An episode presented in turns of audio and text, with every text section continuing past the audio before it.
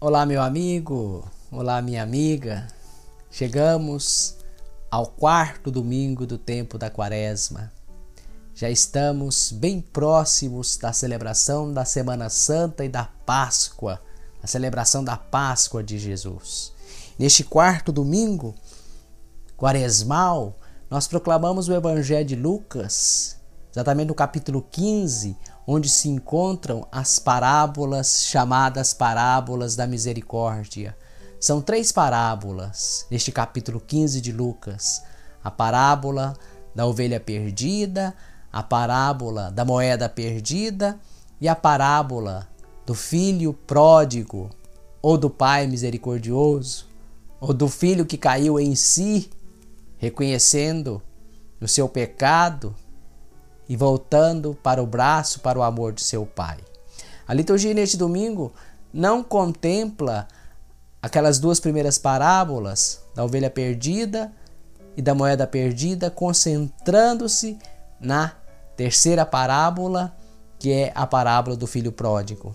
Então lemos Lucas 15, versículos de 1 a 3, que é a introdução ao capítulo, e os versículos de 11 até o versículo 32, que são os versículos que compõem a parábola do Pai misericordioso, a parábola dos dois filhos, do filho que voltou e do filho que não aceitava a volta do seu irmão. Nos diz assim o Evangelho então. Todos os publicanos e pecadores aproximavam-se de Jesus para ouvi-lo. Os fariseus e os escribas, porém, murmuravam, dizendo: Esse homem acolhe os pecadores e come com eles. Jesus é criticado porque come com os pecadores, come com os publicanos, com os cobradores de impostos, aqueles que eram vistos como pecadores públicos e eram odiados pelo povo, porque além de cobrar o imposto para o império que dominava, que explorava o povo, o Império Romano, ainda colocava um extra roubando do povo para se enriquecer ilicitamente, considerados e vistos como pecadores, como afastados de Deus. E Jesus conversa com essa com essa gente. Jesus fala com essas pessoas, Jesus faz refeição essas pessoas. Olha o conteúdo da crítica dos fariseus e dos escribas. Esse homem acolhe os pecadores e come com eles e faz refeição com eles. Quer dizer, estabelece uma relação íntima. Comer junto ou fazer refeição com alguém é comunhão de mesa. Era era e ainda é sinal de intimidade. A gente não se senta à mesa com qualquer um, com um desconhecido. Jesus se faz conhecido e próximo daqueles que eram mal vistos pelos escribas, pelos fariseus que se julgavam santos, melhores. Os escribas, porque conheciam a lei. Os fariseus se julgavam santos, separados, melhores. Nós não somos como esses pecadores cumpriam a lei de Deus, a lei mosaica, nos seus pormenores, mas não tinham misericórdia. E é para esses que Jesus conta essa parábola.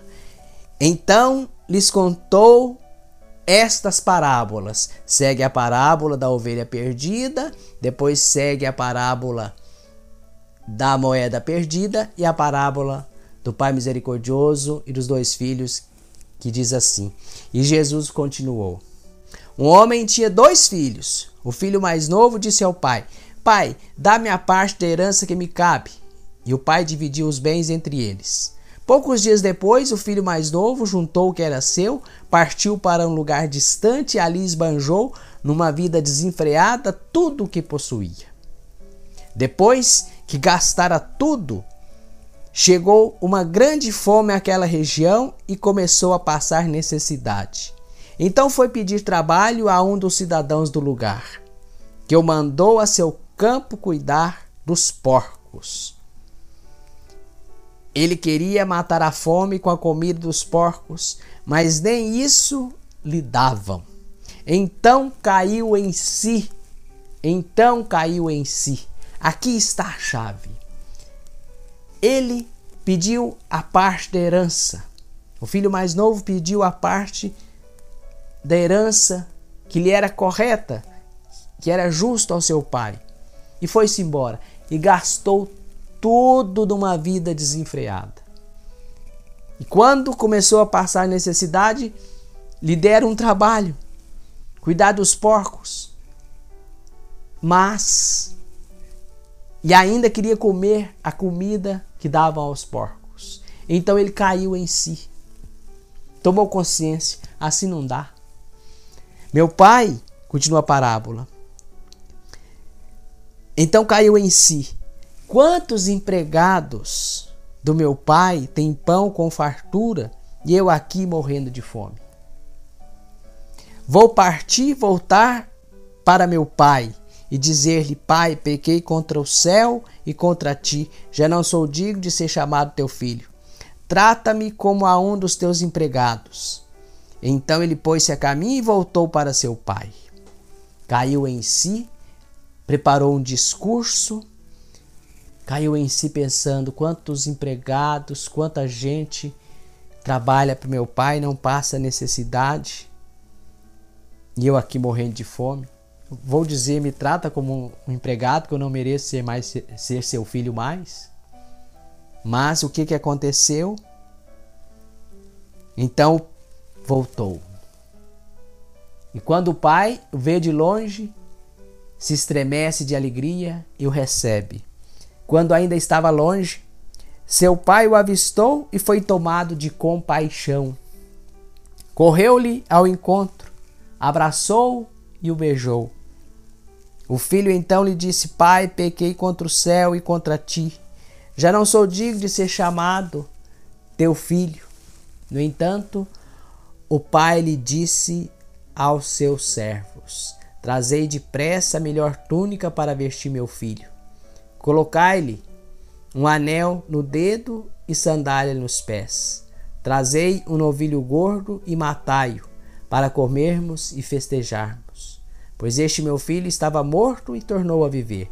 Estava perdido e foi encontrado. E começaram a festa. Voltando para o pai, caindo em si e voltando para o pai, ele foi recebido. O pai sentiu compaixão, abraçou o filho, tomado de compaixão, que é próprio de Deus. Recebeu o filho como Jesus recebia aqueles, aqueles publicanos e pecadores com quem ele fazia refeição, com quem ele convivia, com quem ele conversava. Esse filho mais novo são essas pessoas, esse filho mais novo somos nós, que devemos cair em si e voltar ao Pai através de Jesus, seguindo o caminho de Jesus. Seremos acolhidos, abraçados, beijados, receberemos de novo a dignidade de filhos de Deus deu para o filho um anel, sandálias, uma túnica nova e fez festa, porque foi encontrado com vida. Deus valoriza a vida. Não é apenas um filho. Aliás, não é apenas um servo, não é apenas alguém que errou. É seu filho, está interessado na vida, estava morto e tornou a viver perdido e foi encontrado. E começaram a festa.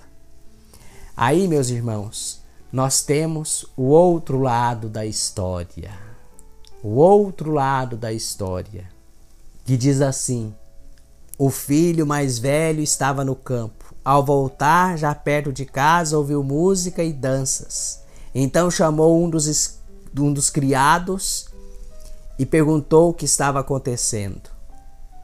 O criado respondeu: Teu irmão voltou e teu pai matou o novilho gordo, porque recuperou seu filho são e salvo. Ele, porém, ficou com raiva e não queria entrar. O pai então saiu e insistia com ele, mas ele respondeu ao seu pai: Eu te sirvo há, tantos há tantos anos, eu sempre guardei a tua lei, eu sempre obedeci os teus mandamentos, as tuas ordens.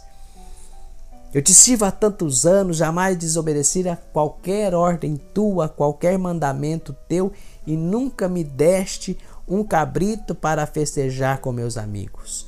Quando, porém, chegou esse teu filho que esbanjou teus bens, matas para ele o novilho gordo. Então o pai lhe disse: Filho, tu estás sempre comigo, e tudo que é meu é teu. Mas era preciso festejar e alegrar-nos, porque este teu irmão estava morto e tornou a viver. Estava perdido e foi encontrado. Palavra da salvação. Glória a vós, Senhor. Veja que o último versículo repete aquilo que o pai disse quando o filho mais novo voltou. Estava morto e tornou a viver, estava perdido e foi encontrado. Mas o filho mais velho não quis saber de participar da festa. Fariseus e escribas, que sempre obedeceram, que sempre cumpriram os pormenores da lei, estavam preocupados com a lei. Mas o pai estava preocupado muito mais é com o filho. O pai está preocupado é com o filho e não com a lei. O pai está preocupado é com o bem-estar, com a salvação, com a vida do filho, tornou a viver. Estava perdido e foi encontrado. Não basta obedecer leis, mandamentos, se o coração está longe do pai. O filho mais, mais velho estava sempre perto, mas ao mesmo tempo estava longe. Sempre perto, fisicamente, talvez. Perto, legalmente, pelo cumprimento das leis, dos mandamentos, mas estava distante. O filho mais novo errou, e errou feio, mas caiu em si e voltou para o seu pai. E esperamos que não caia novamente e queira ir para longe novamente, que se afaste de seu pai novamente. Nós somos também e temos em nós muito deste filho mais velho. Achamos que os outros não merecem o perdão de Deus, que os outros devem penar. Não é verdade? Se pensamos e agimos assim, pensemos também que nós podemos estar longe de Deus mesmo dentro de uma igreja, diante do Santíssimo Sacramento, podemos estar longe de Deus se pensamos e desejamos coisas ruins para os nossos irmãos. Se não estabelecemos uma boa convivência, uma, uma convivência misericordiosa para com os nossos irmãos, mesmo aqueles que podem parecer motivo de escândalo na comunidade ou em qualquer lugar. Minha gente, nós precisamos ser misericordiosos, como Deus é misericordioso. Isso também é voltar para o Pai. Vamos eliminar de nós, pedir a Deus a graça de eliminar do nosso coração tudo aquilo que, que é sinal desse filho mais velho. E vamos caminhar em direção do Pai como filho mais novo, sempre caindo em si, porque a questão está aí. Se não cair em si, não volta. Se aquele filho mais novo não tivesse caído em si, ele não teria voltado. Mas ele tomou consciência, caiu em si. Assim, quando a gente cai em si ou descobre que está enfermo, a gente vai procurar um médico. É assim, se a gente descobre, cai em si que nós somos pecadores, nós buscamos o remédio. E o remédio é a misericórdia divina. É a bondade de Deus que nos acolhe sempre de volta. Vamos pensar nessas coisas. Nas vésperas de celebrar a Páscoa de Jesus. Quase nas vésperas, quase às vésperas de celebrar a Páscoa de Jesus Pensemos nessas coisas. Caímos em si, em nós mesmos. Tomamos consciência, isso que eu quero dizer. Tomamos consciência e voltamos. Ou permanecemos na dureza do coração, de julgar o outro, de achar que cumprindo mandamentos, que são até importantes, obedecer às leis de Deus, claro que é importante. Obedecer os mandamentos de Deus é importantíssimo, é claro. Não estou negando isso, nem posso negar isso. Obedecer os mandamentos de Deus, mas cair em si, porque sou pecador e devo sempre voltar a Deus. Que você seja banhado pela luz divina, pela luz do Senhor, do Senhor misericordioso, e Ele te conceda paz e perdão. Que o Senhor te abençoe, hoje e sempre. Pai, Filho e Espírito Santo. Amém. Um grande abraço.